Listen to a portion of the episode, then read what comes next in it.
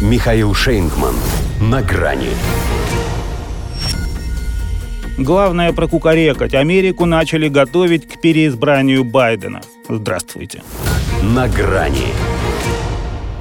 Не сразу вспомнить, какое оружие обещал Киеву, назвать Камалу Харрис президентом, перенести штурм Капитолия на 6 июля и спастись бегством от журналистов. После отпуска на Карибах Джо Байден сделал все, чтобы информация о его намерении в феврале объявить об участии в выборах 2024 не вызывала удивления. Он в отличной форме. По крайней мере, в отличной от республиканцев.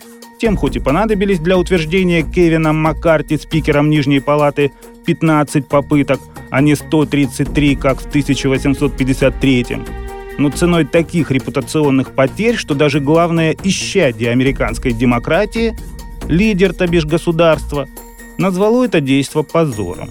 Впрочем, ему самому не стоит обольщаться.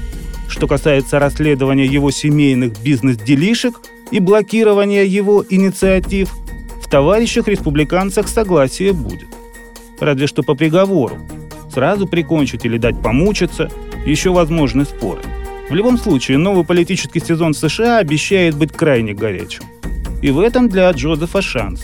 Месть же блюдо холодное, а его противники слишком распаляются внутренними разборками.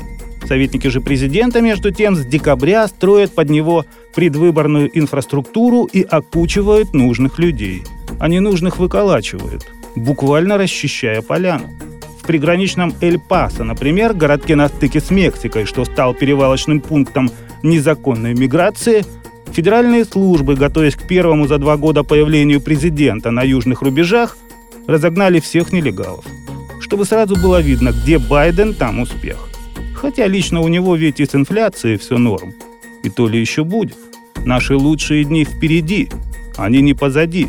Я никогда, никогда, никогда не был так оптимистичен, как сегодня, и объехал более 140 стран мира – Перефразирую фразу своего старого соседа «Остальные страны, мир – это не заплатка на наших джинсах, если мы делаем то, что хотим и должны делать».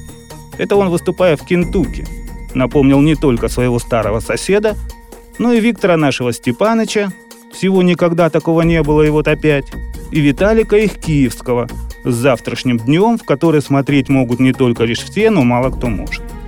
Джо смог – Правда, чтобы его понять, надо дожить до 80, причем на пару с деменцией.